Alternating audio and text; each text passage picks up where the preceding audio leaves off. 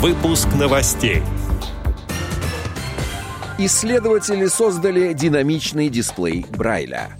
Заседание общественного совета при Департаменте труда и социальной поддержки населения Ярославской области. Далее об этом подробно в студии Алишер Канаев. Здравствуйте. Здравствуйте.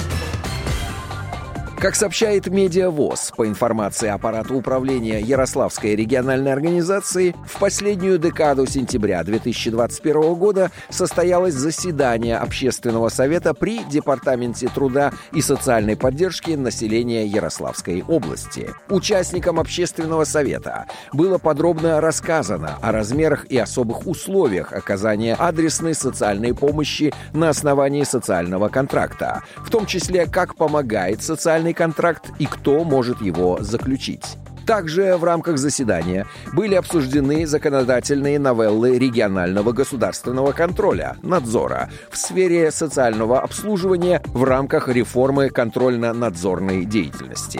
Важной темой заседания стала реализация проекта по развитию добровольчества и волонтерства в сфере социального обслуживания, в том числе серебряного волонтерства. Как сообщает сайт «Популярная механика», разработан новый тип интерактивного дисплея Брайля. В нем слой силикона вздувается из-за микровзрывов метана. Об этом сообщает сайт «Популярная механика».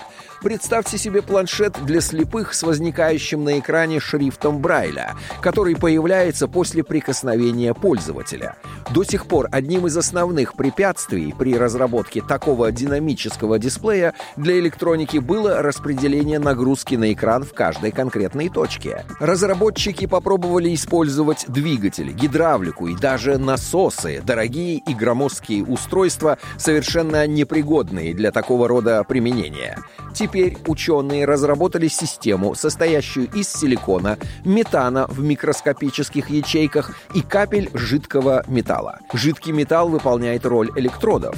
Поскольку нет необходимости в электромеханических клапанах, электроды в системе можно упаковать более плотно друг к другу и создать более компактный дисплей. Такой экран также хорошо растягивается и совместим с другими компонентами смартфонов, но исследователи предполагают, что ее можно включить включить в широкий спектр приложений, таких как мягкие роботы и носимое оборудование виртуальной реальности, имитирующее искусственное прикосновение.